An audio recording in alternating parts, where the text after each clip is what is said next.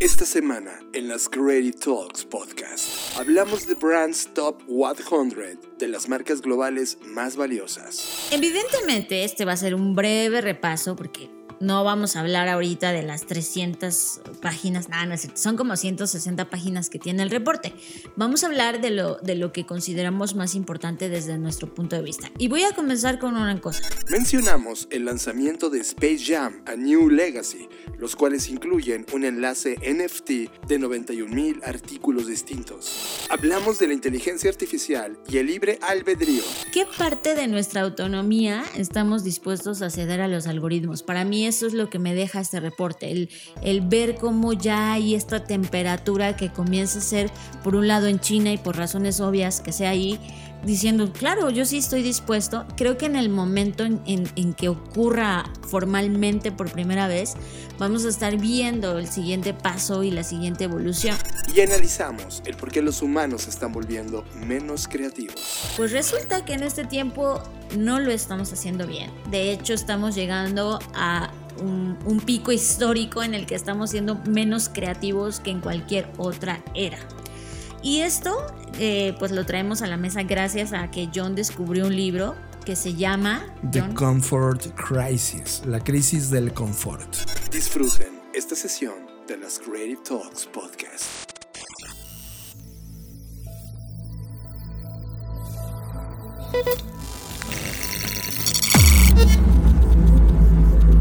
Black Creative Intelligence presenta Escuchas. Escuchas. Escuchas un podcast de Dixo.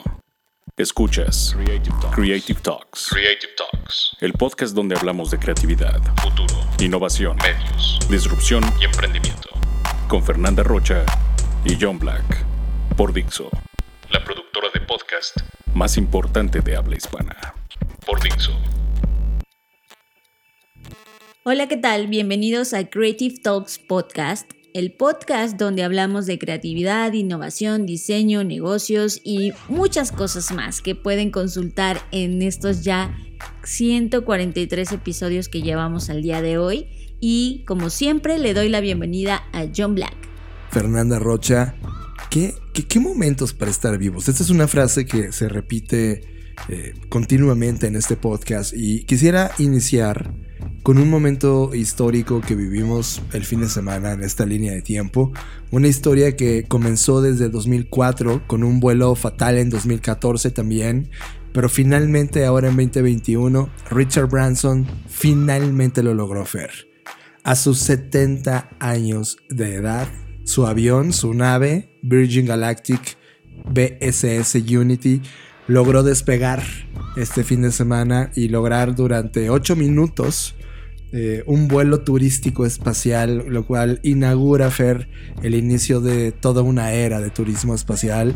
Y nos deja entender que en medio de todas estas crisis, en medio de, de, lo contrastante que es tener acceso a las malas noticias de la humanidad, existen estas noticias que, que te mueven, que te simbran, que, que te emocionan que no todos necesariamente se ponen felices por esto o lo entienden, ¿no? No, logran entender el alcance, pero, pero sigue el humano, la humanidad sigue dando estos saltos que, que pareciera un salto al vacío por todas las malas noticias y por lo que pudiera suceder en los próximos años, pero ellos siguen intentándolo.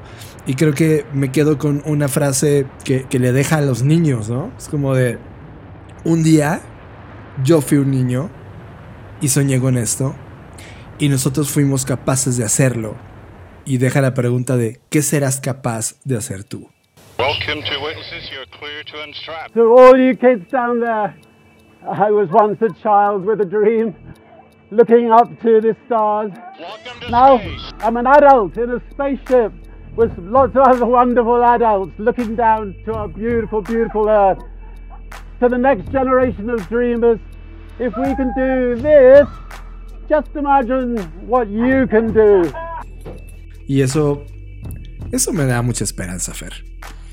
Ay, John, pues lamento destruir tus sueños e ilusiones, pero a mí, eh, más que esperanza, como que me deja en claro una nueva era de discrepancia y de brecha social. Es decir, esta falacia que deja del mensaje a los niños de un día yo fui un niño, sí, güey, pero eras un niño rico, un niño que tuviste acceso a muchísimas cosas que hoy más de la mitad de la población no tiene. Entonces creo que también es esta falsa ilusión y promesa autocumplida que se quieren hacer ellos a ellos mismos, no por el bien de la humanidad, sino por el bien de sus propios intereses y de lo que eso representa para sus vidas y para la vida de sus descendientes. Es decir, el hecho de que en plena pandemia y en plena situación quieras escapar del planeta, o sea, se entiende en términos de tienes los recursos para hacerlos y pues podrías decir adiós, ahí se quedan en el desmadre y yo me voy a otro lugar. Y, creo que eso es lo que a mí, eh, ¿no? Si esto fuera una película, pues es el inicio de este, de este apocalipsis del que, que hemos tratado de alguna forma u otra de huir y que eh, creo que en nuestro intento por huir de él estamos acercándonos cada vez más.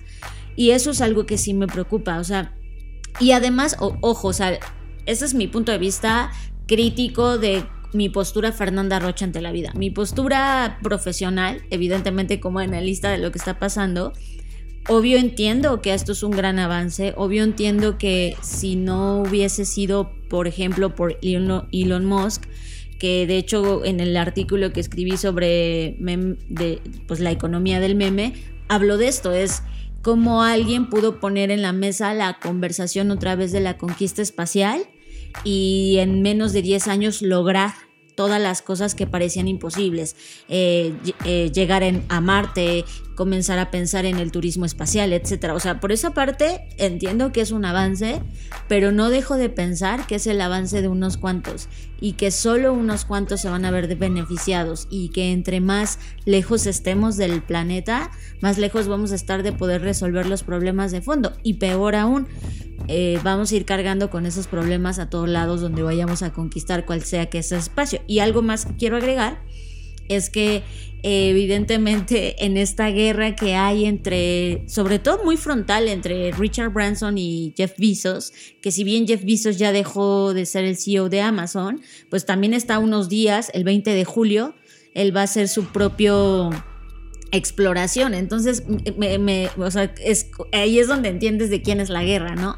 Y están estos, antes era Rusia y Estados Unidos y hoy están este, compañías compitiendo por esa conquista. Y, y, justo una de las cosas que decía Blue Origin, que es la compañía de Jeff Bezos, era, ellos no estuvieron en el espacio, eso, eso no fue porque solo estuvieron en un momento de ingravidez, en realidad no estuvieron en el espacio-espacio, lo que se supone que Blue Origin sí va a ser. Entonces, pues también puedes ver como esta guerra de que se trata de siempre, o sea, siempre se ha tratado de la misma guerra burda de a ver quién puede primero y a ver quién puede mejor.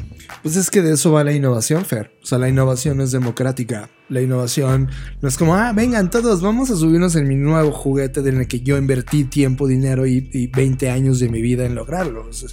Es, yo no me... o sea, entiendo tu punto de que nuevamente es la elite la que logra dar el salto. Y si no, si, no son ellos, ¿quién?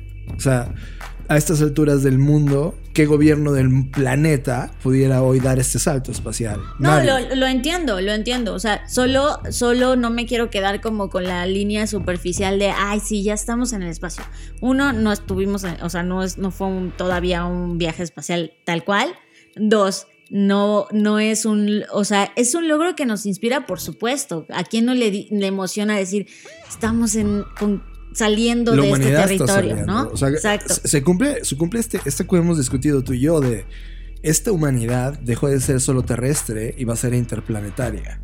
Sí, lo cual, ajá, eso es emocionante y preocupante a la vez, ¿no? O sea, emocionante en el sentido de, wow, estamos conquistando nuevos territorios y preocupante porque porque no, o sea, lo hemos platicado, mientras nuestro nivel de conciencia no supere nuestro nivel de tecnología, no importa que vayamos a Marte o a planetas desconocidos. Me queda claro, pero no, pero ¿cuándo vas a lograr el 100%? Y lo hemos discutido también en este podcast, de la gente con conciencia. No, no va a pasar, Fer. O sea, hace una semana me encabronaba de que eh, un ser humano andaba por la calle sin, cubrebocas. Y al preguntarle, digo, ¿por qué andaba sin cubrebocas? Sí, le dice, pues porque no me he enfermado, esa madre no existe. ¿Qué puedes hacer por eso? O cuando tienes el presidente de tu país mandando a la escuela a los niños, cuando viene la, claramente una ola enorme y diciendo, no, no, no hay datos como para pararlo.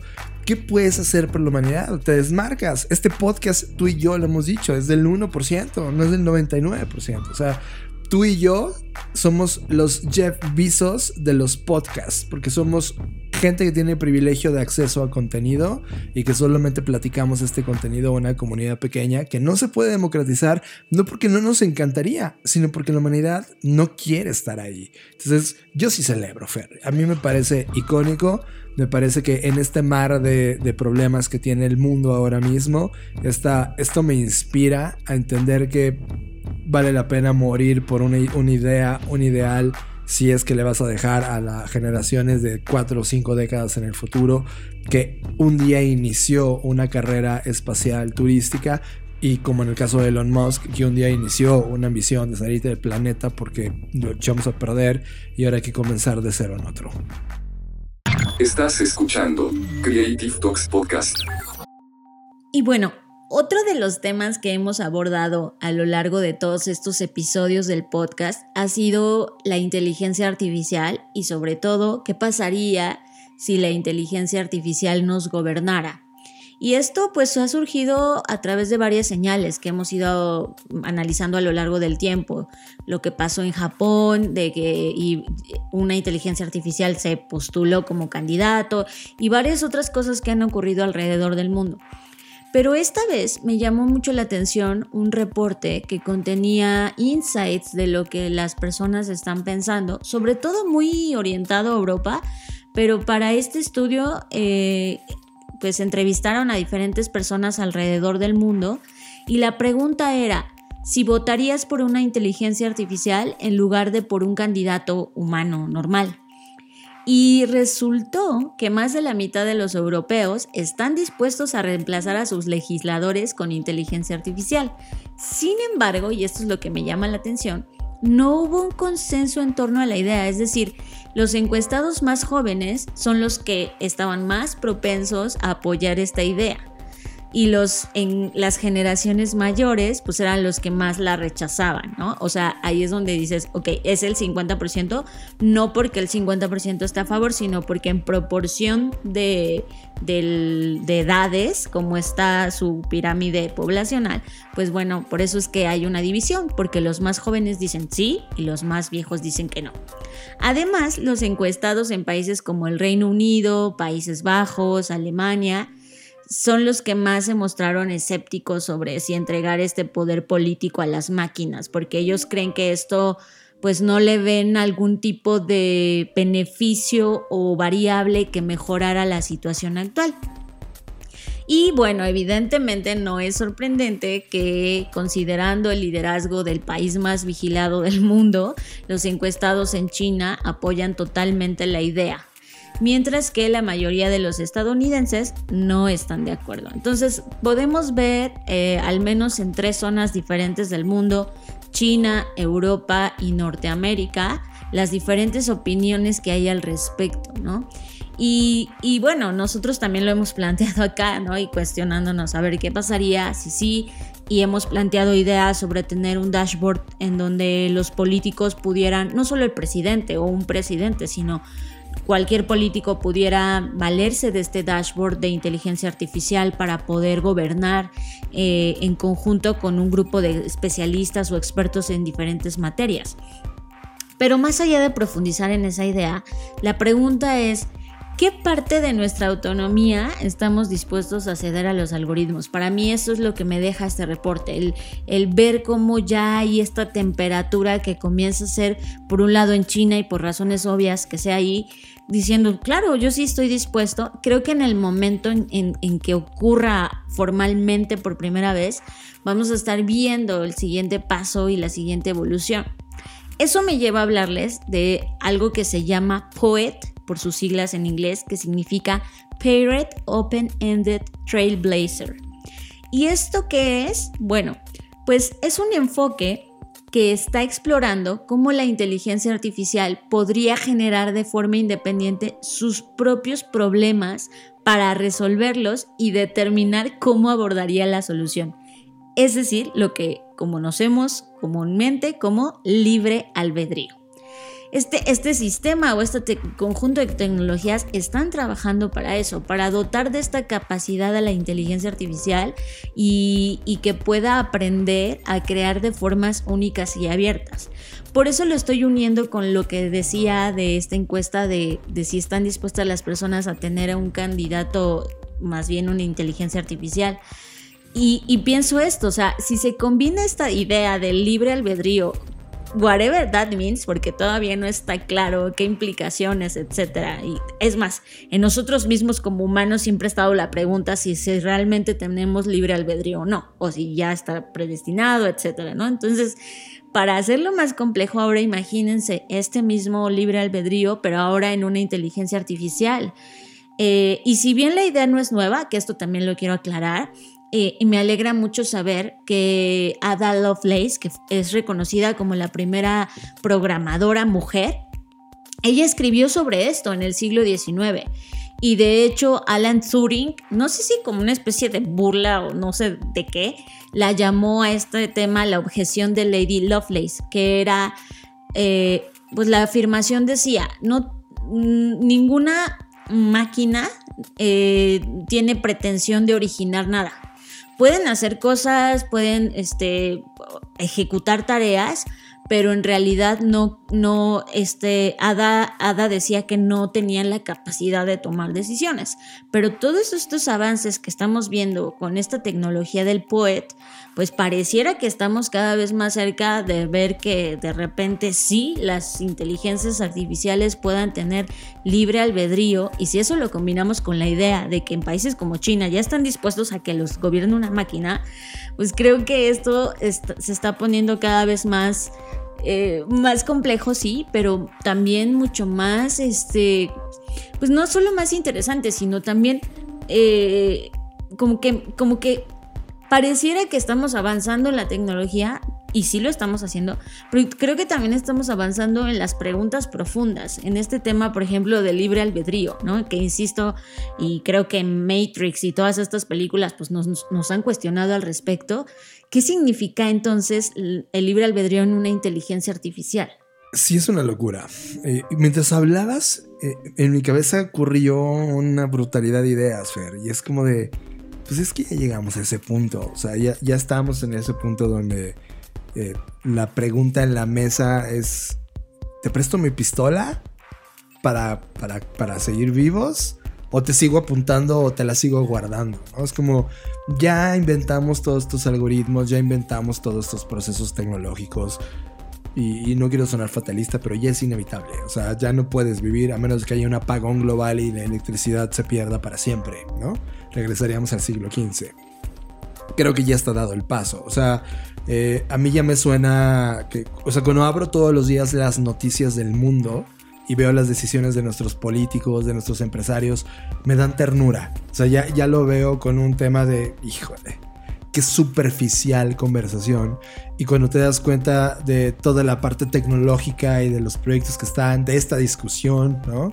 Eh, están tan ajenos. O sea, es como están en una conversación de niños lo que está, los que están gobernando el mundo. Creo que el problema, como bien lo mencionas, es la falta de interconexión entre todo el sistema, ¿no? Sí. Porque, porque al ser sistémico, y eso es algo en lo que hemos insistido, o sea, no es como que la idea falsa de que la tecnología nos va a salvar, pues no, no nos va a salvar mientras no la sepamos conectar con todo el ecosistema y con todos los sistemas per se, llámese económico, político, etc. Y, es que el sistema no está conectado, eh, porque pudiera estar conectado. O sea, orgánicamente debería conectarse, pero no está interesado en conectarse. Sí, es, es, eso. Esa es la protección de los intereses también, ¿no? Pues no quiero, o sea, lo vemos con el simple tema del, de, que también ya hemos mencionado mucho, sobre regresar al trabajo, a la oficina o no, O sea, lo ves desde ahí, es como todo el mundo quiere regresar porque esta sensación de control eh, y que también, o sea...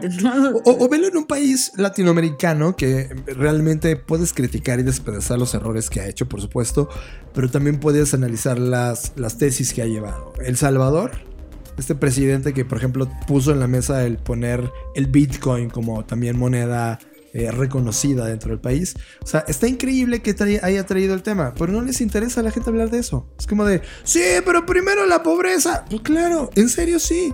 Y no me estoy burlando, es en serio sí. O sea, es como...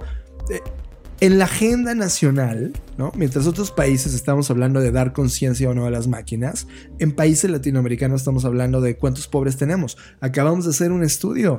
Que, Uno, que- que eso es muy fuerte, John, porque a eso me refería con la, con la charla inicial, ¿no? De es que ves los contrastes tan marcados, tan fuertes, tan profundos, en donde hay países que están discutiendo y su agenda es otra, Sí. y hay otros países que están discutiendo, y como el nuestro, pues la pobreza, la pobreza extrema, porque no se ha resuelto. Y evidentemente, mientras no resolvamos estos temas, pues no podemos pensar en lo que sigue, porque, me porque queda claro. estamos estancados ahí. Me queda claro y lo veo con ojos horribles porque o sea, el dato, solo, solo para poner el dato para la gente que lo tiene. Si sentamos a toda la población de nuestro país en cuatro seres humanos, dos de esos humanos son pobres y uno de esos dos humanos es pobre extremo. Es, un dato horroroso. Es impresionantemente alto la pobreza. Y cierto, Fer, la agenda de ellos está en otro tema. Y por lo tanto, los políticos están más concentrados en llevar la conversación por los votos, porque su rating es igual a votos, hablando temas de pobreza, en lugar de entender qué otro tipo de parámetros e ideas pueden ayudarnos a crecer en el futuro. Y eso ya, ya, o sea, la única oportunidad de haberlo tejido es hace 10 años. Ahora 10 años después ya se separó a un punto en donde lo que sigue es feudos. O sea, lo que sigue es la tecnología y los dueños de estas conversaciones tecnológicas poniendo mini feudos que gobiernan a todos. Y eso Sí. es una locura. Sí, que ya está pasando con los algoritmos y las redes sociales, ¿no? Sí.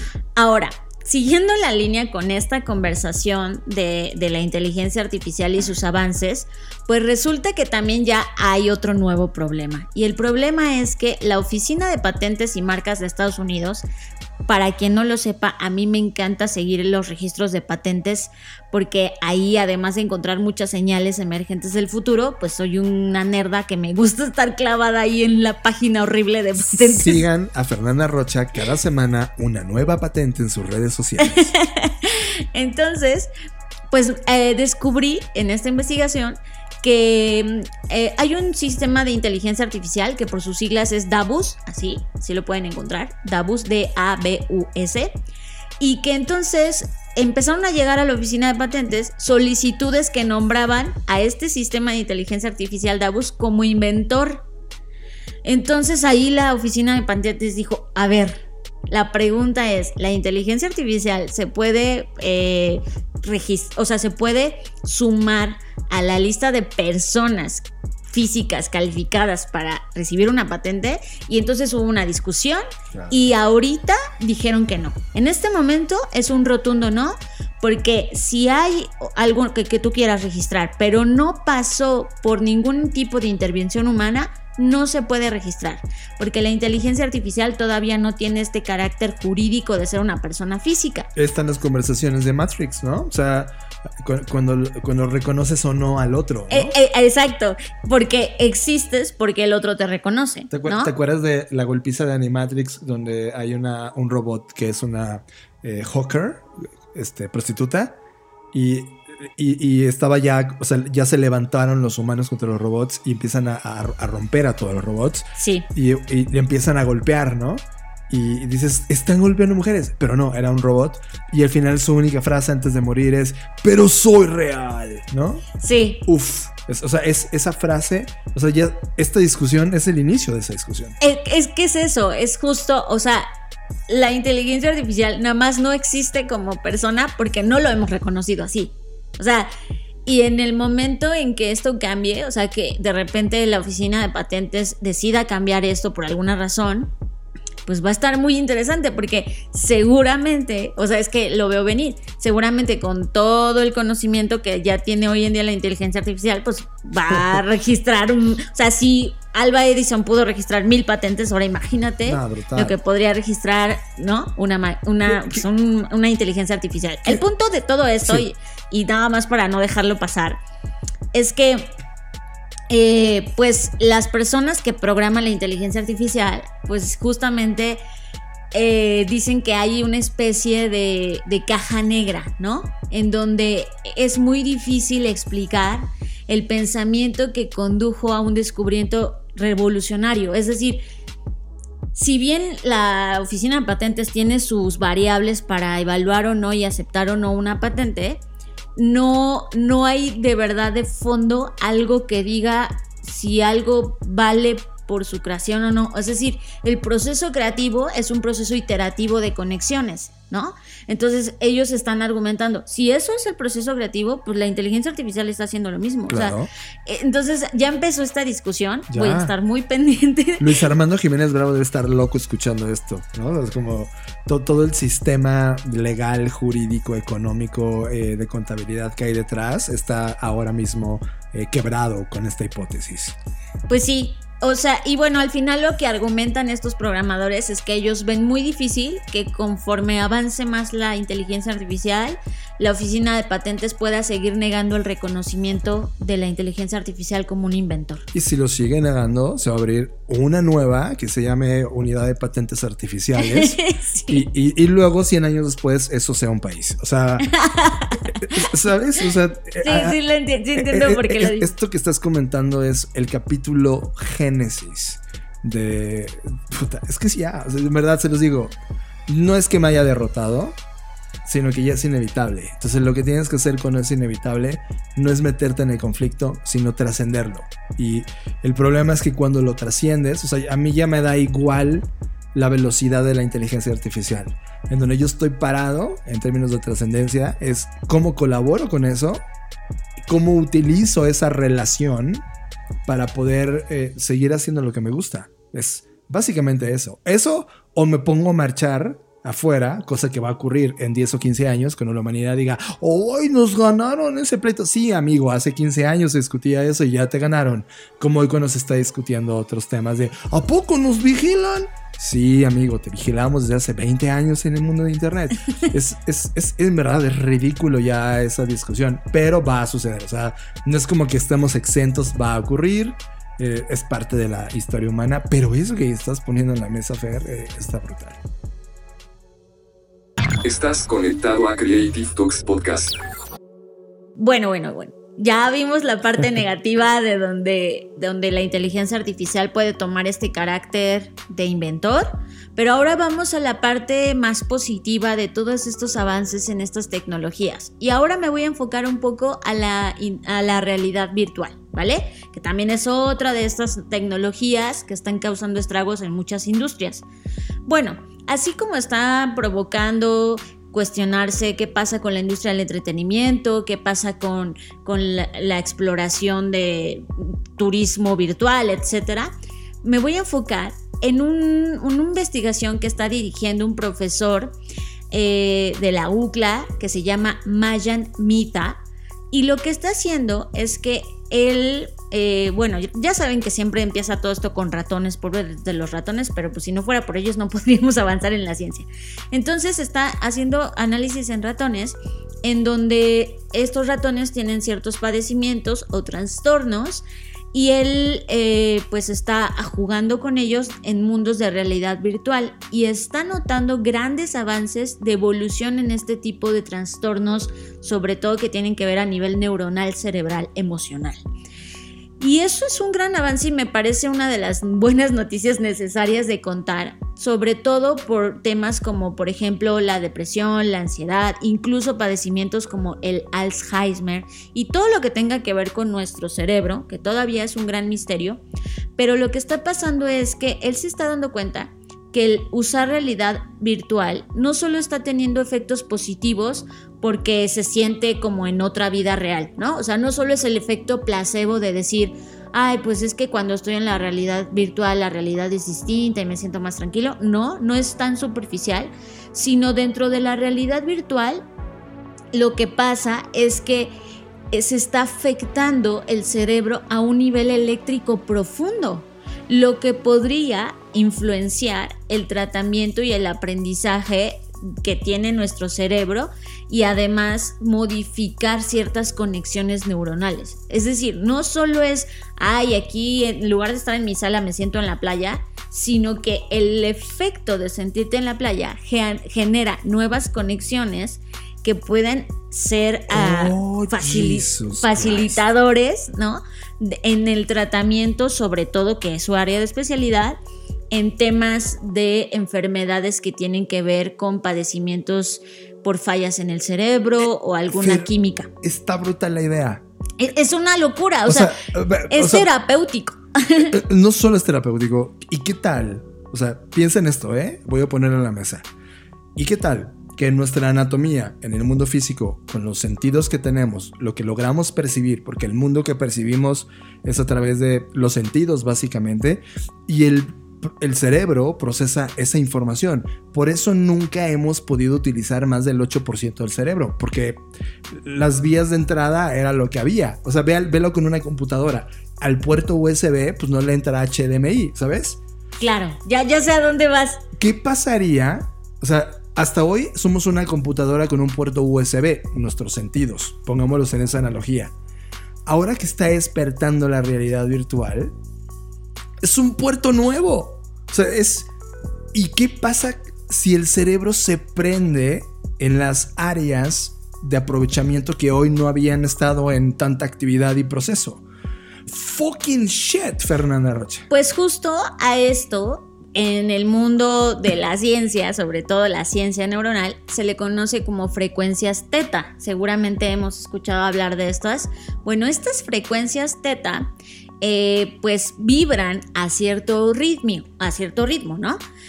El tema es que estando en estos eh, mundos de realidad virtual, estas frecuencias cambian su tono, cambian su ritmo y eh, son habitualmente mucho más lentas en la realidad virtual que en el mundo real.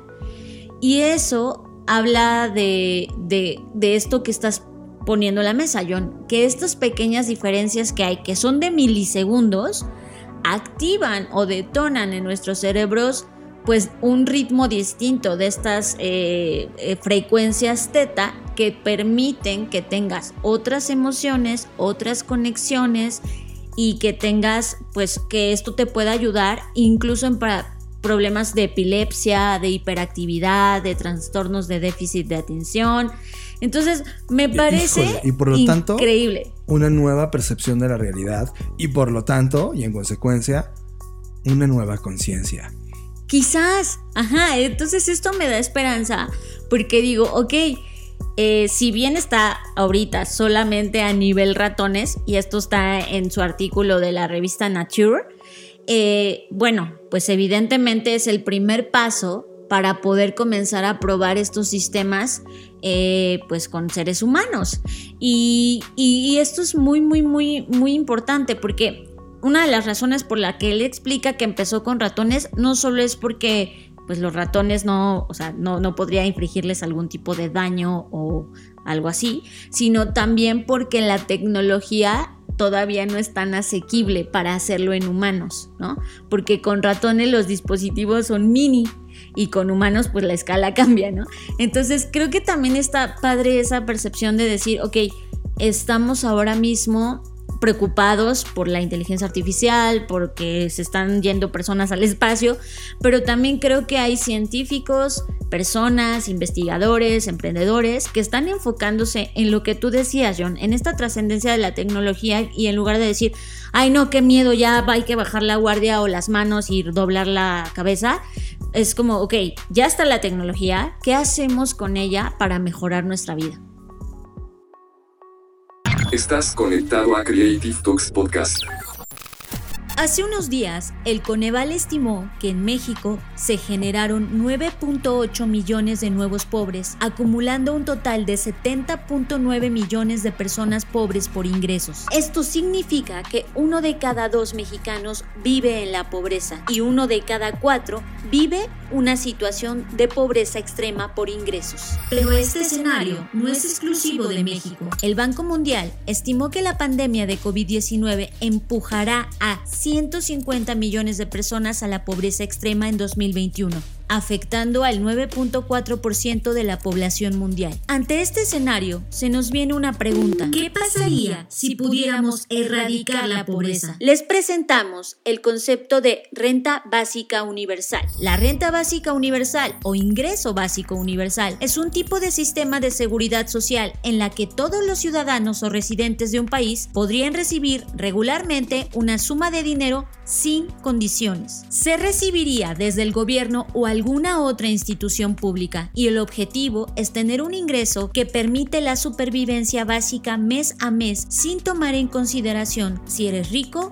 o pobre. La ONU destacó la necesidad de poner en marcha este sistema de seguridad social y advierte que el no implementarlo podría resultar en un aumento de la desigualdad que incrementaría las tensiones globales, disturbios sociales, migraciones masivas incontrolables y la proliferación de grupos extremistas que se aprovecharían y agitarían la frustración social. Muchos países han comenzado a aprobar esta idea en forma de experimentos en poblaciones específicas de Canadá, la India, Kenia y Holanda. Sus resultados han sido favorables, como la reducción del crimen, el incremento del indicador de la felicidad, mejor salud, mejor asistencia a las escuelas. Sin embargo, todavía tenemos poca evidencia de los impactos de un ingreso universal en un ejercicio global.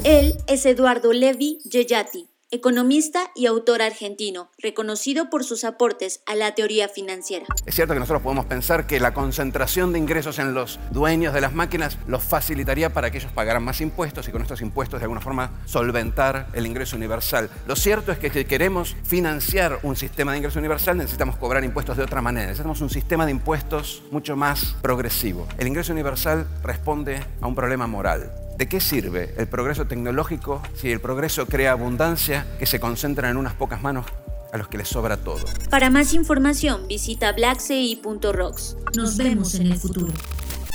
Radar. Hemos activado el radar de tendencias de la Black Creative Intelligence y te traemos la tendencia que más nos llamó la atención. Radar. Bueno, ya basta de tanto futuro, Fer.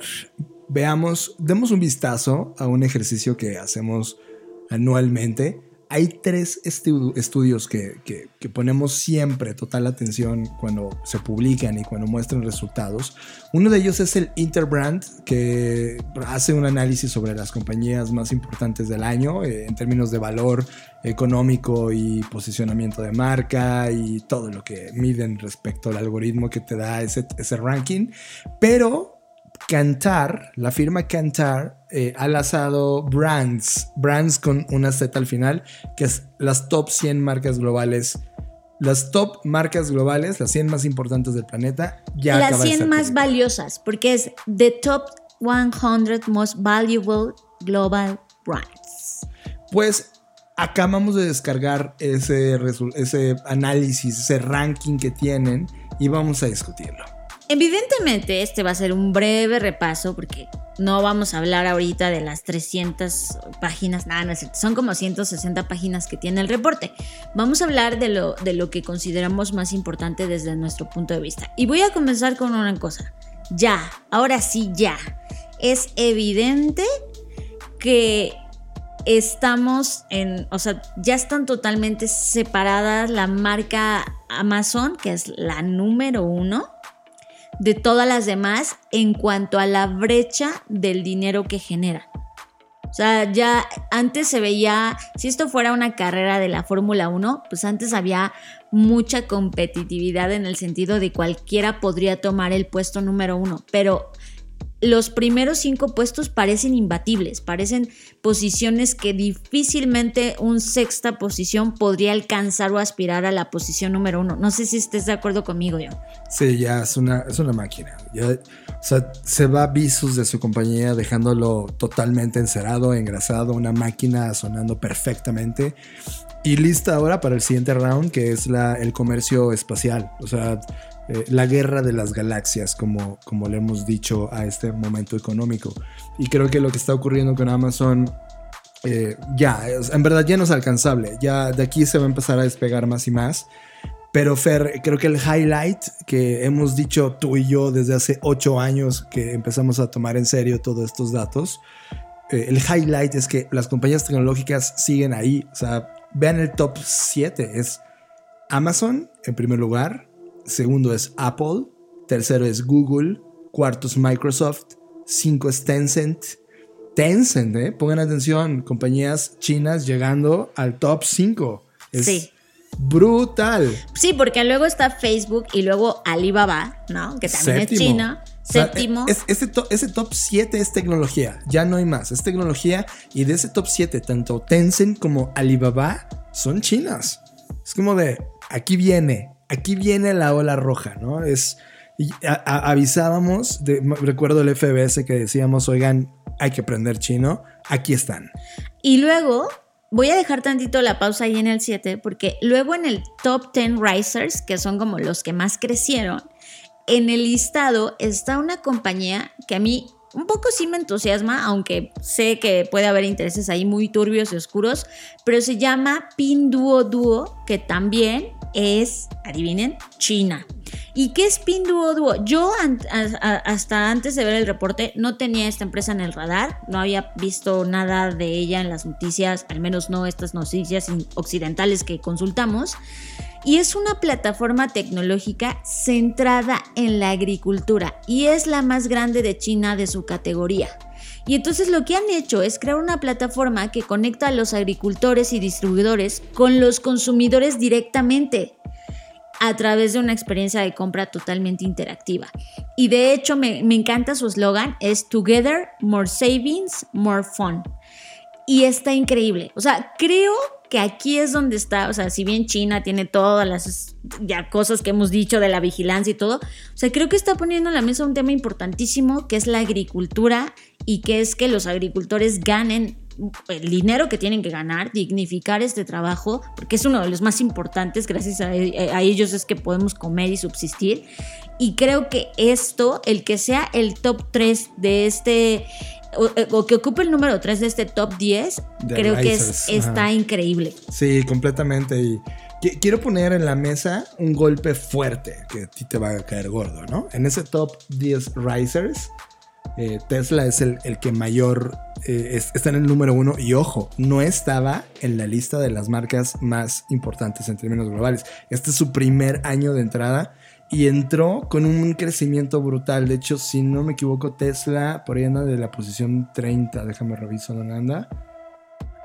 O sea, ¿te refieres al, al listado? Es, es el número uno de los risers, es decir, llegó y mató. O sea, es una compañía Sí, que y del, llegó. del top 100 está en el 47. Ahí está, 47. O sea, llegó y lo pusieron ya de media tabla para adelante. Es, es brutal el golpe que dio Tesla este año. Totalmente, o sea, sí, aunque me dé coraje, pues no puedo negar lo que es evidente, ¿verdad? TikTok es la segunda, lo cual también es importante como TikTok, ojo, compañía también no, no, no americana, está, es el segundo. Y algo de TikTok importante es que además acaban de lanzar una funcionalidad. ¿Se acuerdan de esta plataforma que se llama Cameo o Cameo? Que es que los famosos o gente ahí, celebrity, te manda saludos Claro. y te dice, ay, feliz cumpleaños y te cobran por eso. Bueno, TikTok ya sacó esa funcionalidad y creo que eso va a hacer que todavía crezca más. De hecho, ya Facebook anunció que, Instagram ha muerto. O sea, está increíble ese statement de Instagram se tiene que convertir en TikTok. O sea, ya, ya el ritmo de, de lo que tiene que pasar en redes sociales Lo marca TikTok. TikTok, sí. Ahora, hay, un- hay una categoría que se llama Newcomers, que, son como los que van llegando, las compañías que están integrándose a la lista.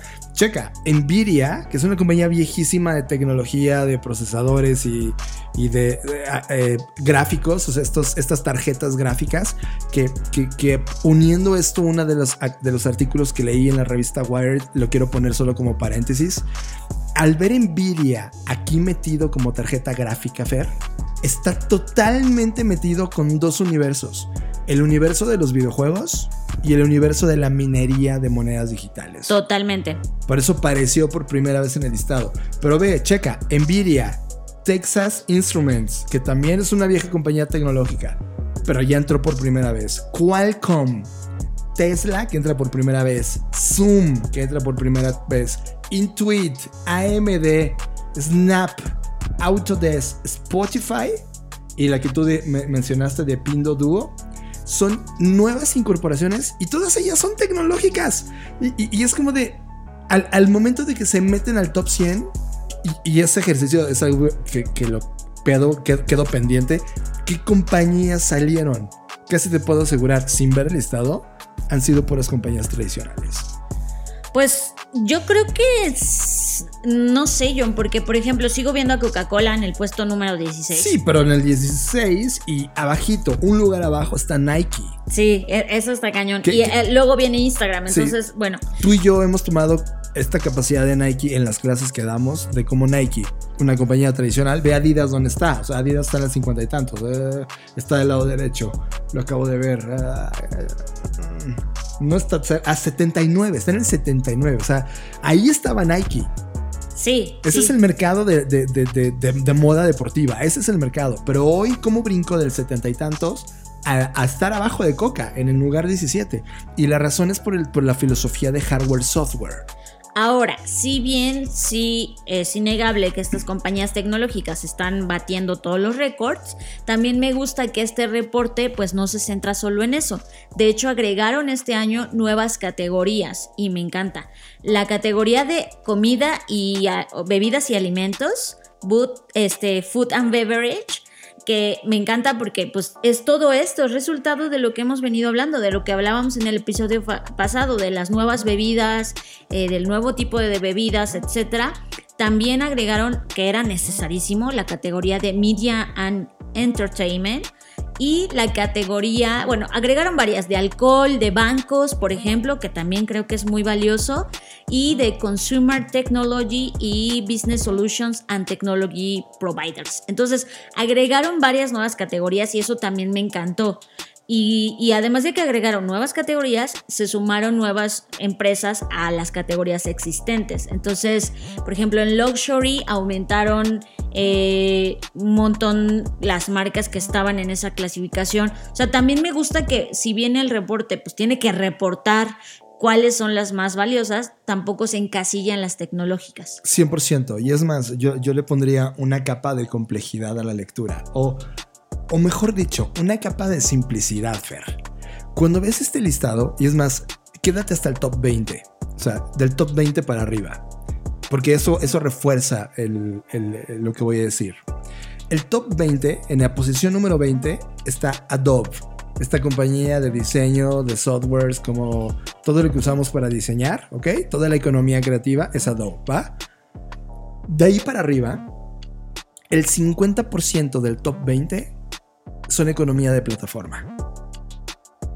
O sea, Sí. a- adentro puedes dividirlo, ahora sí, estoy totalmente de acuerdo, en entretenimiento, tecnología, pero al final es economía de plataforma. ¿A qué voy? Est- Esta, esta es, esta es la capa que quiero poner. Si pudiera meterlo en una capa o en un Tupperware a todos estos 20, te puedo decir que la economía más vibrante que está pasándole a la humanidad ahora mismo no tiene que ver con los chips o los, o los bits y bytes. Tiene que ver con la economía de plataforma. Y eso me emociona porque justamente esta semana para ti y para mí, Fer, fue una conversación intensa sobre conceptos de plataforma que ya les platicaremos a dónde lo vamos a llevar. Sí, e- está, está muy interesante cómo está pasando y que incluso, aunque pertenecen a estas categorías de comida, bebidas, lujo, etcétera, pues al final del día, como dice John, obedecen a esta economía de plataforma.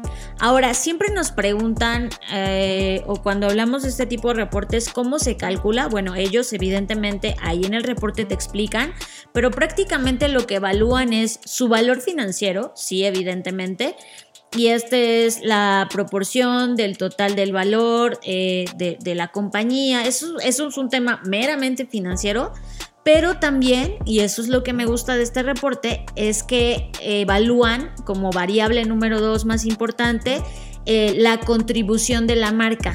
Y eso es eh, la proporción financiera del valor generado y su habilidad de incrementar las compras y volúmenes y cargos, etcétera. Entonces, la verdad es que su algoritmo a través del cual miden está, está muy bueno y a eso, ese conjunto de dos variables que, que- que ya es más complejo de lo que lo estoy explicando, lo estoy simplificando, ya lo convierten en, el, en lo que evalúan que es el valor de la marca, ¿no?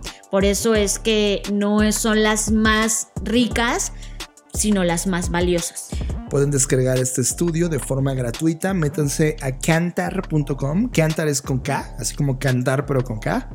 Cantar.com y descárguenlo y vean el Brands. Es Brands 2021, Brands Top 100 y lo pueden descargar. La verdad es que es, es, un indicador, nosotros lo utilizamos como un indicador de qué le está pasando a las compañías, cómo se están moviendo las compañías. Claro, nosotros estamos pensando en otros indicadores, pero este es una ventana, es como un apparel, es como todos desean medirse al final del día con algo y respecto a alguien.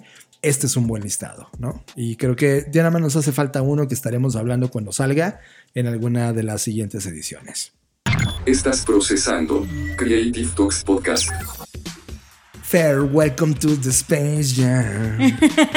yo, yo, no sé, yo, yo, no quiero verla. O sea, estoy celoso. Eh, creo que Michael Jordan es mi, mi, mi ícono. Y, y, llegar, no sé, como que, como que ver la cara de alguien que no sea Jordan, a mí ya me provoca eh, algo. Y más si es LeBron James. No tengo nada con él, no tengo nada contra él, ¿no? Pero LeBron James no enganchó conmigo, soy de otra generación distinta. Pero bueno, ya es inevitable. Abracemos esto. Space Jam ha llegado a los contenidos. Space Jam, eh, ya saben, Space Jam es un icono de película animada con este universo animado de Warner Brothers y, metido en un problema intergaláctico donde el básquetbol lo resuelve. Eh, cuando lo ves de niño es brutal y ahora que estás, eh, que soy, no sé, no sé cuántos años, años pasó, seguro más de 20 años. Y, viene LeBron James a, tomar este lugar, me vuelve un poco loco, pero me vuelve más loco contarles. Ahí yo parezco de chismes, ¿no? Les cuento que Chismecito. Que una de las cosas que me sorprendió de este lanzamiento es que para, para esta película lo que hizo el equipo de Warner Brothers fue crear 91 mil artículos únicos en NFT. Déjame conecto cosas porque si estás por primera vez en este podcast es como, ¿qué? Si eres un viejo de este podcast, sabes exactamente a qué me refiero. El NFT es una forma de entender el arte como algo único, exclusivo, que puedes poseer solamente tú y le da un toque de exclusividad, escasez a algo. Por lo tanto, lo hace valioso. Imagínate cuando tú y yo coleccionábamos tarjetas. ¿Te acuerdas, no sé, cualquier tarjeta que coleccionabas, desde Marvel hasta tus Pepsi Cards? Era un intercambio. Es como de tú comprabas algo, te intercambiaban algo, pero pues esa, esa tarjeta había sido impresa 5 millones de veces. Entonces, como que ah, estaba divertido coleccionarlas. Las más difíciles no las imprimían tanto. Entonces, en tu checklist eran las que todo el mundo codiciaba. Entonces, esas valuaban más. Es la misma idea, solo que ahora es digital. Y lo que hicieron fue crear 91 artículos digitales de todos los personajes que están dentro de Space Jam en la película y de algunos artefactos y evidentemente de, James, de LeBron James. Y es difícil, o sea, tú ahora te metes al sitio, el sitio es, el sitio es nifties.com, que es una plataforma que, en donde pues, todos los tokens y todos estos temas artísticos de NFT se, trafican o se venden. Es una plataforma de tokens no fungibles, o sea, de NFTs. Entonces ahí dentro está y, ahí puedes obtener, pero hicieron un landing page específico para estos NFT. Ya lo navegué todo. Eh, está cabrón porque ahora mismo que yo me metí, ya no están disponibles todos, solo unos cuantos. O sea, todavía puedes ahorita poseer el tuyo y son gratis, pero hay algunos que son específicamente diseñados para creadores, coleccionistas y curadores. Y están empezando a rankear con un valor arriba de los 20 mil dólares en este momento, pero es muy probable que en los siguientes días, meses y años eso ascienda a cientos de miles o millones de dólares.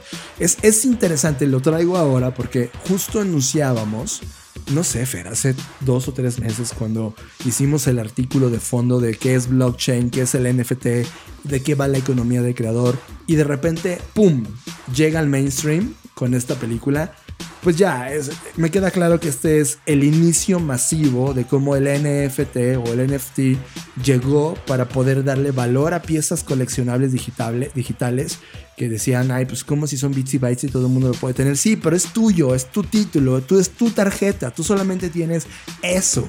Y ahora como parte del ruido publicitario y promocional de Space Jam, ha sido utilizado. Y watch out. O sea, este es un, este es, este es un trend. O sea, ya es un, un trend que se puede convertir en macro trend para finales de este año y que va a cambiar la forma en cómo coleccionábamos cosas, solo que ahora metida en este hype del NFT. Estás escuchando Creative Talks Podcast. Bueno, ahora vamos a pasar a un tema muy importante que es pues el más importante de este podcast, de ahí viene su nombre y es la creatividad. Pues resulta que en este tiempo no lo estamos haciendo bien. De hecho, estamos llegando a un, pico histórico en el que estamos siendo menos creativos que en cualquier otra era. Y esto, eh, pues lo traemos a la mesa gracias a que John descubrió un libro que se llama The Comfort Crisis, la crisis del confort. Y este libro está eh, correlacionado a un estudio que seguro también han escuchado, que es la prueba de Torrance. La prueba de Torrance es, es, algo que se utiliza desde la década de los 50 para evaluar la creatividad. Y aparentemente es uno de los indicadores eh, más precisos que existen para, para poder evaluar esta, pues este tema de la creatividad. El punto es que este análisis eh, revisó 300.000 puntajes de, de, este test de Torrance que abarcan desde varias décadas, ¿no? Eh, y entonces se dieron cuenta que desde 1968 pues había un incremento en la aplicación de estas pruebas desde niños hasta adultos, etc. Pero desde 1990 para acá ha venido en, una decaída, o sea, en un declive total. Y eso, evidentemente, pues este investigador que, que está analizando todo esto, que se llama Kyung Hee Kim, y bueno, pues él teme que esto signifique que la sociedad se está encaminando hacia una crisis de creatividad. Y eso evidentemente a mí me pone en alarma. Porque lo hemos repetido y lo decimos con total contundencia. La única herramienta que nos permite competir en un mundo alto de tecnología y algoritmos de inteligencia artificial es la creatividad humana. Y de repente te topas con un estudio que dice, nah, ya no somos tan creativos. Puta madre, nos vamos a meter en una crisis muy cabrona ahora por nuestra propia estupidez. El tema del problema más bien radica, o al menos esta es la hipótesis del libro, en el confort.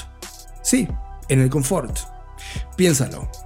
Vino, eso sí, sí, porque sé que ahorita tu cabeza es John, pero, pero ¿por qué el confort? Si ahora estamos en una crisis tan importante como el coronavirus y una crisis económica y social y política y todo, no estamos en confort, lo sé, pero ¿qué haces cuando llegas a tu casa? Más bien, no sales de tu casa. ¿Y qué estás haciendo cuando estás en tu casa? Intentas estar en el máximo confort. Confort. Ves tus series, te tiras en el sillón, tratas de desconectarte de este monstruo que está esperándote allá afuera. Para entrar en una zona de confort, una zona de seguridad simulada para ti. La falta de crisis, es decir, la falta de ruido, de molestia, es lo que está provocando que la creatividad humana no explote. Porque justamente el confort, al tenerlo todo controlado y bien, hace que el cerebro se relaje, entre en piloto automático y siga viviendo su vida normal sin pensar en cómo corregir estas cosas que están mal. Sí, es que creo que el tema es que, y, esa es mi hipótesis, esto no está en el libro, pero una de las cosas que yo le decía a John es que por todos los fenómenos que estoy viendo sociales que están ocurriendo, es que a diferencia de las generaciones pasadas, y eso es algo que no aborda este estudio, en primero se me hace un poco injusto que a partir de esto tomen una declaración tan importante. O sea, que digan, pues la gente se está haciendo menos pruebas de torrents y es como, pues a lo mejor ni siquiera está correlacionado, a lo mejor porque la gente descubrió nuevas formas de evaluar su creatividad, pero bueno, acotándonos a este estudio, lo que yo creo es que las crisis anteriormente duraban menos de lo que están viviendo las nuevas crisis.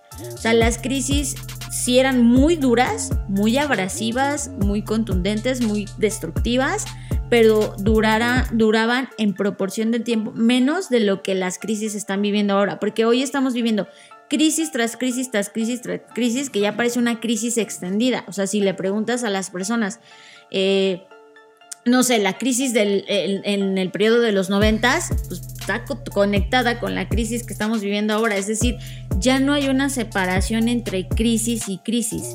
Y esto, desde mi perspectiva, te hace ponerte en un estado de decir, pues no necesito más crisis. O sea, es como que ya estoy viviendo la crisis en mi trabajo, ya estoy viviendo la crisis en mi escuela o en lo que sea que estoy estudiando. Pues evidentemente, sin lo que quiero y lo que estoy aclamando es confort. El problema con esto es que qué tanto confort es necesario en nuestra vida o qué tanta crisis es necesaria en nuestra vida. Y ahí es donde deberíamos encontrar el balance, que es lo que también hemos abordado sobre el, pensamiento de Natalie Nixon sobre el movimiento caórdico, donde pues es que no te debes dejar llevar ni por tanto confort ni por tanta crisis, debes encontrar un punto de equilibrio, que es complicado. recuerden caórdico porque es caos por un lado y orden del otro. Entonces, caórdico va ahí. Yo sí lo logro ver, Fer. O sea, PricewaterhouseCoopers hace dos semanas mostró un análisis que hizo, eh, si no me equivoco, fueron a 3.000 o 30.000 ejecutivos. Por ahí me estoy perdiendo de un cero. Y esos ejecutivos de compañías eh, argumentaban en el 85% que sí sabían que estaba cambiando el mundo y que necesitaban hacer algo, pero que no iban a hacer nada porque no tenían ni idea de qué hacer.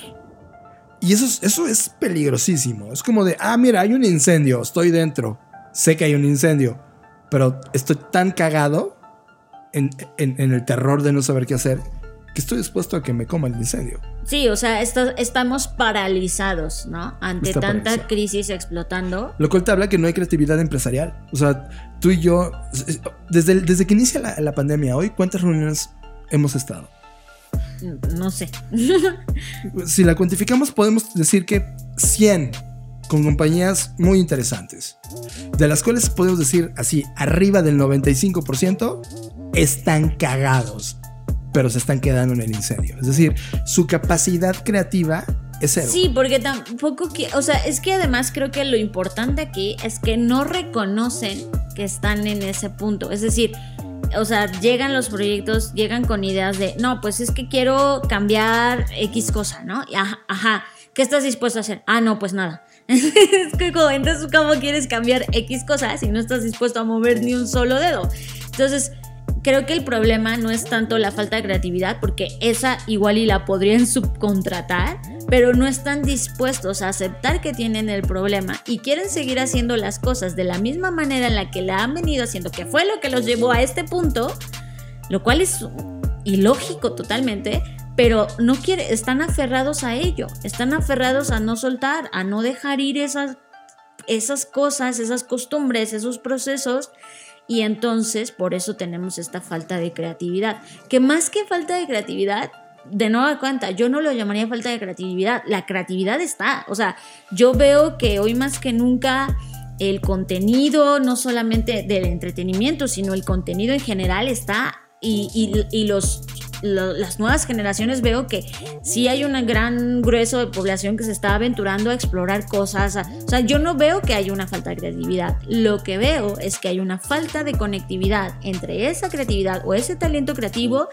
y los problemas y las necesidades reales que están teniendo las compañías y su falta de análisis crítico, de reconocer que están teniendo esos problemas y que solo quieren parchar este, una herida de tercer grado con un curita. Y es como, oye, pues eso no, eso te va a infectar. Quiere pagar el incendio con lo que le sobró de agua de su vaso. Ajá, exacto. Es como que voy a apagar este incendio con este pedacito, este sorbito de alcohol. Y es como, no, güey, se va a incendiar más, ¿no?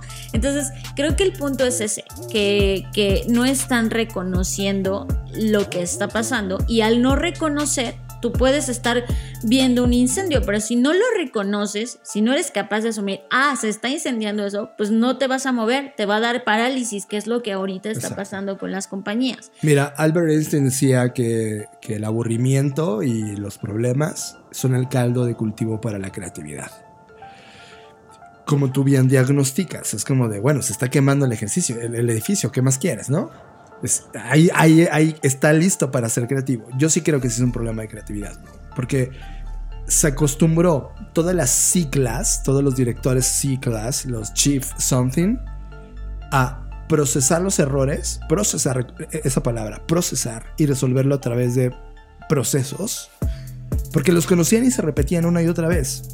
Y cuando llegó esto a disrumpir todo lo que ellos conocían como mundo real, se quedaron sin la capacidad de reaccionar o entender esa parte. Por lo tanto, la única manera de solucionarlo, Fer, es dejar que se quemen. O sea, es, de cuando empiecen a sentir ya que se está quemando una parte de su cuerpo vital, es cuando se van a mover.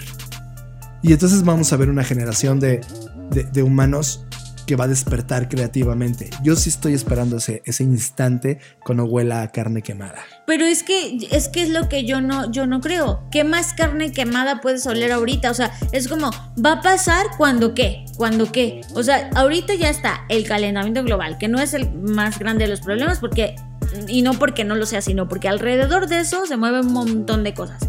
Está la crisis económica, está la crisis política, está la crisis... O sea, ¿qué más quieres? O sea, ¿qué, tiene que pasar? Yo sé, Fer, ahí está la respuesta. Es como, se está quemando tanto el mundo que cuando llegan a su casa, a su zona de confort, y es lo que dice el libro The Comfort Crisis, es de, en lugar de enfrentar el incendio, están escapando a su cuevita, siendo confortados por su tecnología que tienen, por su lindo sofá, por lo que tengan, escapando de esa realidad. Pero los va a quemar, o sea, el, fuego los va a quemar, va a llegar hasta su casa. Ahí es donde va, va, a ocurrir. Ahorita todavía tienen ese escape. Por eso, por eso es vete a trabajar, ya acabó la pandemia. Vámonos todos a la escuela, ya acabó la pandemia. Es como, no, güey, acepta la realidad. Está en fuego. Es, vamos a sentarnos. Mira, el ejemplo claro. Los Juegos Olímpicos puse un tweet, o sí, fue un tweet, que dije, la oportunidad de estar hoy en el comité de los Juegos Olímpicos sería, paremos los Juegos Olímpicos, pospongámoslo cuatro años, o sea, tres años, porque ya pasó uno más. Pospongamos los tres años. Pero estos tres malditos años, revolucionemos a los Juegos Olímpicos. Hablemos de el nuevo olimpismo. ¿Qué significa ser deportista? ¿Qué significa? ¿Qué significa transmitir los nuevos medios? ¿Qué significan los deportes electrónicos? Nada de esas discusiones que están en fuego, porque los eSports son una industria poderosísima, están en el radar de estos imbéciles. Pero eso sí, les urge hacer lo que saben hacer.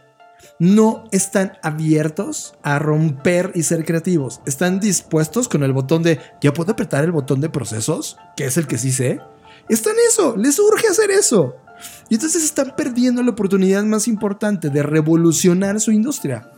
Y como tú dices, está la otra parte que sí lo entiende. Los niños que ya crecieron con eso, la gente que entiende esa cultura. ¿Sabes qué? Llegó su momento. Es como de, llegó su momento de que creen los nuevos Juegos Olímpicos. Y entonces dentro de 10 años, cuando digan, ¡ay! ¿De dónde vino todo este movimiento? Nació hace 15, en el incendio más grande que tuvimos, pero tú te, te dejaste quemar y te fuiste a tu zona de confort. Ese es el fenómeno, Fer. A eso, a eso creo que va la lectura de, de esto. Y sí me preocupa, porque yo sí lo veo en la calle, lo veo en mi familia, lo veo con la gente que conozco, lo veo con las compañías a las cuales represento no tienen el más mínimo ápice de creatividad y lo peor, el mínimo interés por desarrollarla. Estás escuchando Creative Talks Podcast. Ahora pasemos a algo que a Fer le va a encantar. Mira, Fer es de esas raritas que en lugar, de poner, en lugar de poner música, que vaya que escucha muy buena música, por supuesto, pero de repente nada más escucho a lo lejos como su sus micrófonos, no, sus audífonos empieza a escucharse. Ay, no es cierto, nunca escucho nada de eso. está escuchando? Qué mentira. ASMRs.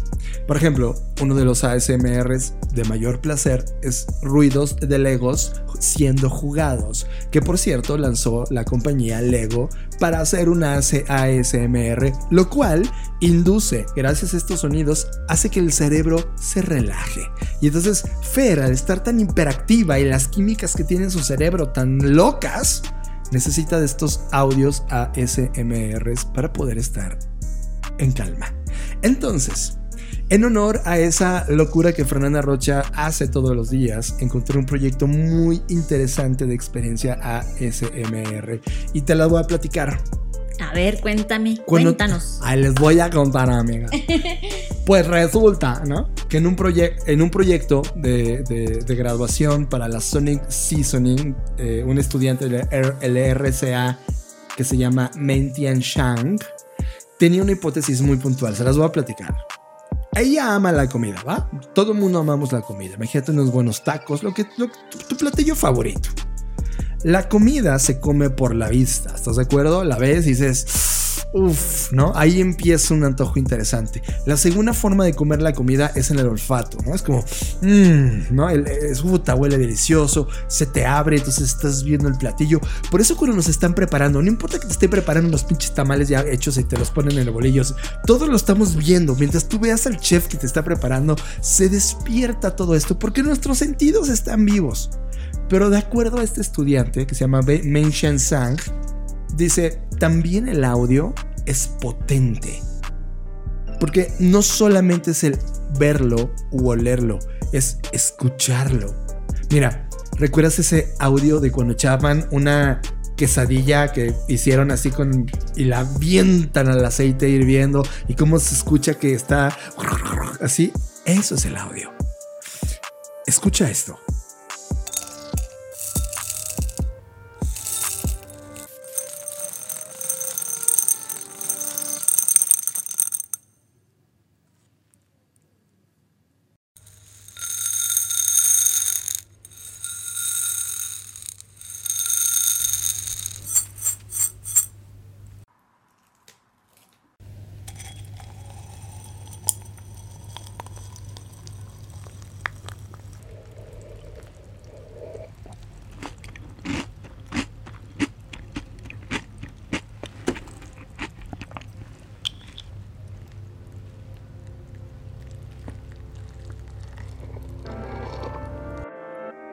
Imaginaste? Acabas de tener una sesión ASMR, es decir, la capacidad que tienen el audio, los sonidos, los efectos, de decirle a tu cerebro y de conectarlo con sensaciones, con ideas, con imágenes que hacen que la experiencia se vuelva mucho más rica. De acuerdo a la palabra de este estudiante, dice, creo que toda la experiencia de comer debería ser divertida al principio y luego la gente se va a centrar en el sentido del gusto, cómo cambia sutilmente con el sonido. Hoy no te pudiste comer lo que ella está comiéndose, pero pudiste escucharlo. ¿Lo sentiste de otra forma? ¿Lo leíste de otra forma? Fer, ¿qué tienes que decir al respecto? Me encanta porque combina muchas de mis pasiones. O sea, en primer lugar, obvio, este tema de la ASMR. En segundo lugar, el tema, bueno, más bien sería en primer lugar el tema de la comida, siempre en primer lugar, pero me refiero a en el orden en el que los dijiste. Y, que también otra parte que es la exploración de los sentidos, ¿no? A mí una de las razones, además de porque lo que dijo John sobre mi cabeza y todo eso, una de las razones por las que me gusta la SMR es porque siento que es otra forma de estimular los sentidos. O sea, eh, a veces tengo yo aquí slime o play-doh porque me encanta estar apretando, apachurrando, juego con, también con esta arena magnética, me, me encanta mucho estar toqueteando cosas pero a veces también, o sea, como que digo, no puedo estar toqueteando todo el tiempo y escuchar SMR para mí es una forma de toquetear, pero con mis oídos, no sé si me explique, pero bueno, el punto es que me hace total sentido, porque, por ejemplo, piensen en unos chicharrones, haz un chicharrón preparado así.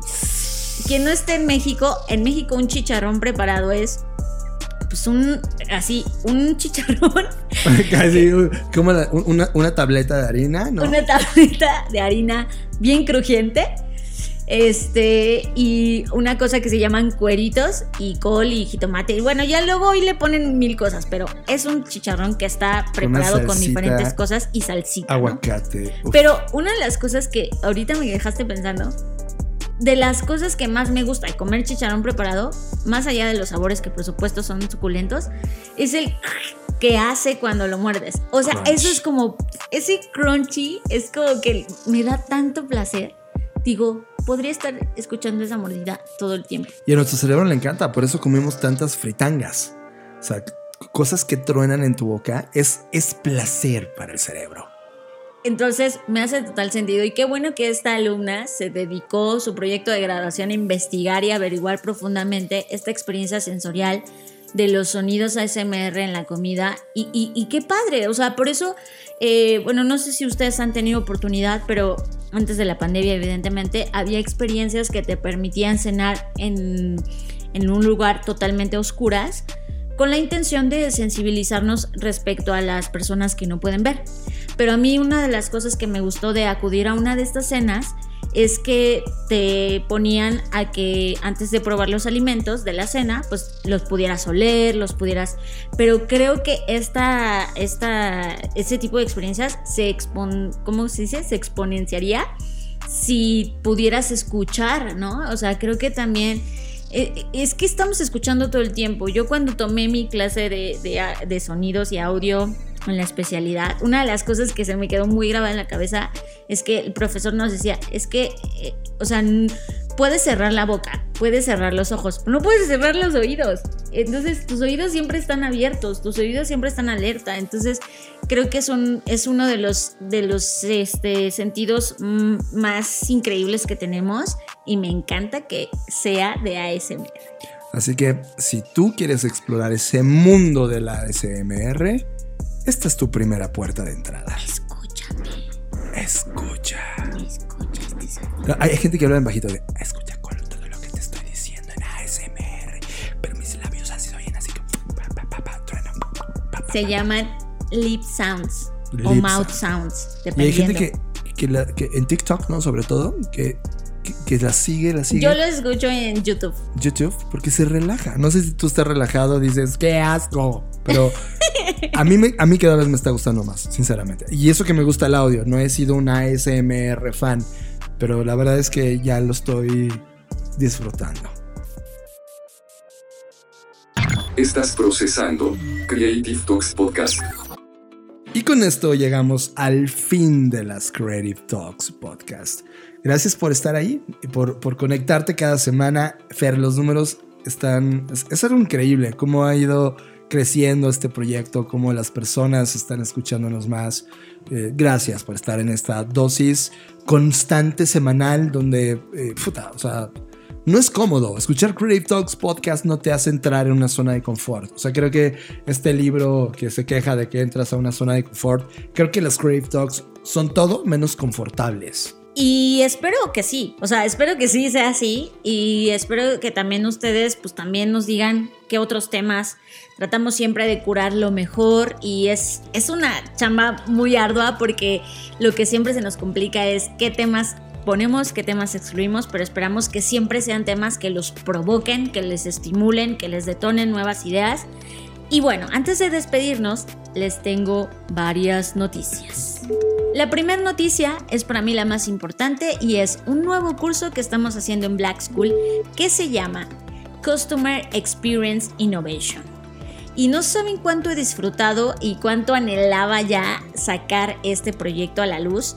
Y bueno, prácticamente se va a tratar de lo siguiente. Es un curso que te va a ayudar a definir, desarrollar, diseñar, implementar, medir, optimizar y gestionar la experiencia del cliente. Todo lo que quieras hacer sobre Customer Experience, aplicarlo, entenderlo, aprender herramientas, marcos, todo eso es lo que vamos a ver en este curso. Es un curso súper intenso eh, está programado para durar dos meses, pero en total son 24 horas de contenido divididas en 5 módulos. Y son 24 horas de contenido porque son 14 horas online y 10 horas on live. Si quieren saber más información, vayan a nuestro sitio de blackschool.rocks y ahí van a encontrar este curso Customer Experience Innovation.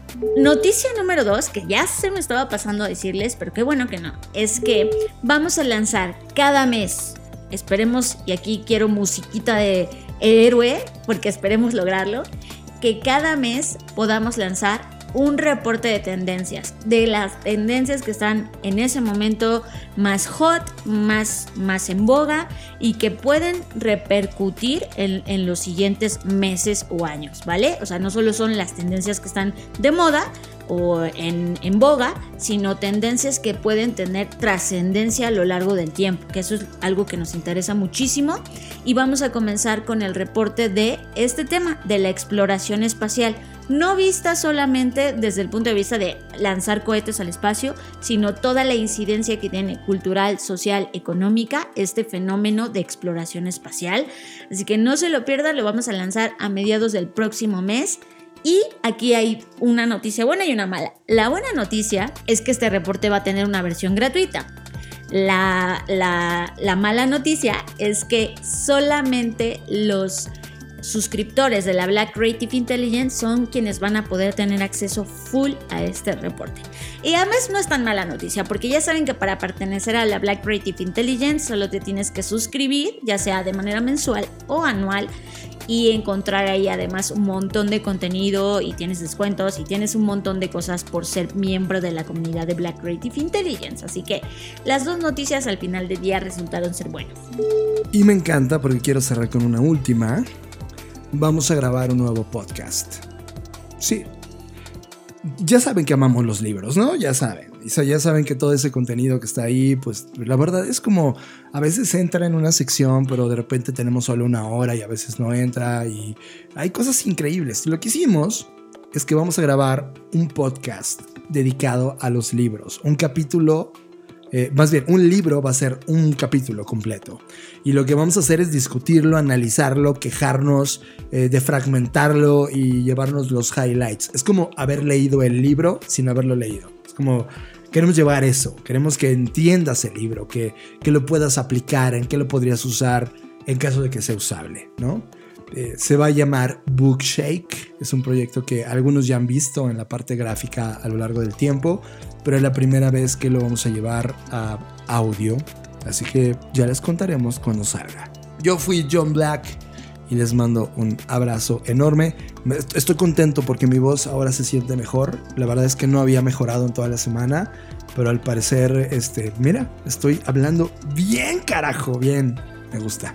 Gracias a, a la fuerza por haberme permitido hacer este podcast. es un placer estar con ustedes. Y yo soy Fernanda Rocha.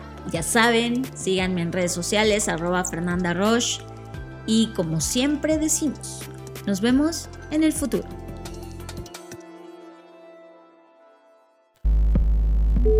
Dixo presentó.